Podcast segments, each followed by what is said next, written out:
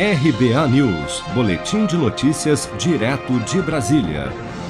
Empresas de cibersegurança emitiram um alerta nesta segunda-feira de que criminosos estão enviando mensagens para usuários do WhatsApp se passando por agentes do Ministério da Saúde para a realização de um cadastro para vacinação contra a Covid-19.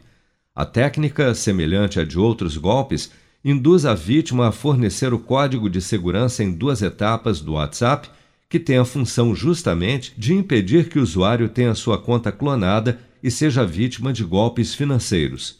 Ao abordar a vítima fingindo ser um funcionário do ministério, o golpista convence o usuário a fornecer o código de seis números que é enviado via SMS para supostamente confirmar a realização de uma pesquisa Caso a vítima não tenha a autenticação em duas etapas ativada, a conta já pode ser clonada neste momento. Nessa nova modalidade, os criminosos chegam a se passar pelo próprio suporte do WhatsApp para realizar o golpe, como explica o especialista Leonardo Rocha.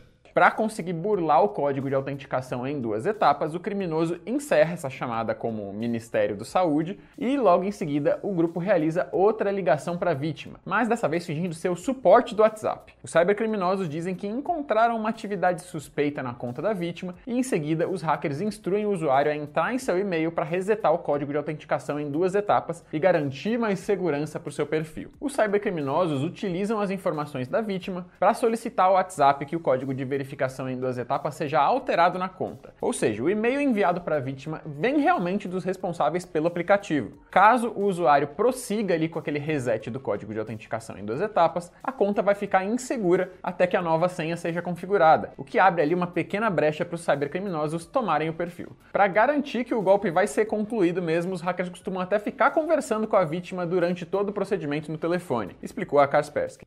Bom, para evitar cair neste novo golpe, é fundamental, portanto, ativar a confirmação em duas etapas no WhatsApp do seu celular. Faça isso agora e siga sempre três dicas importantes. 1. Um, nunca forneça seus dados por telefone se não foi você que fez a chamada ou iniciou a mensagem. Afinal, se te ligaram ou estão mandando uma mensagem, ele já tem o seu cadastro e você não precisa provar que você é você, mas sim o contrário.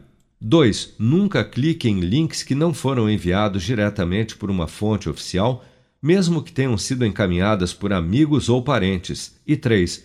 Nunca, em nenhuma hipótese, forneça senhas ou códigos de autenticação por telefone, SMS ou WhatsApp. Bancos e órgãos oficiais nunca solicitam senhas por telefone. Se você quer começar a investir de um jeito fácil e sem riscos, faça uma poupança no Sicredi.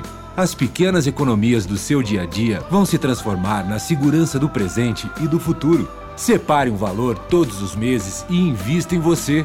Poupe com o Sicredi, pois gente que coopera cresce. Com produção de Bárbara Couto, de Brasília, Flávio Carpes.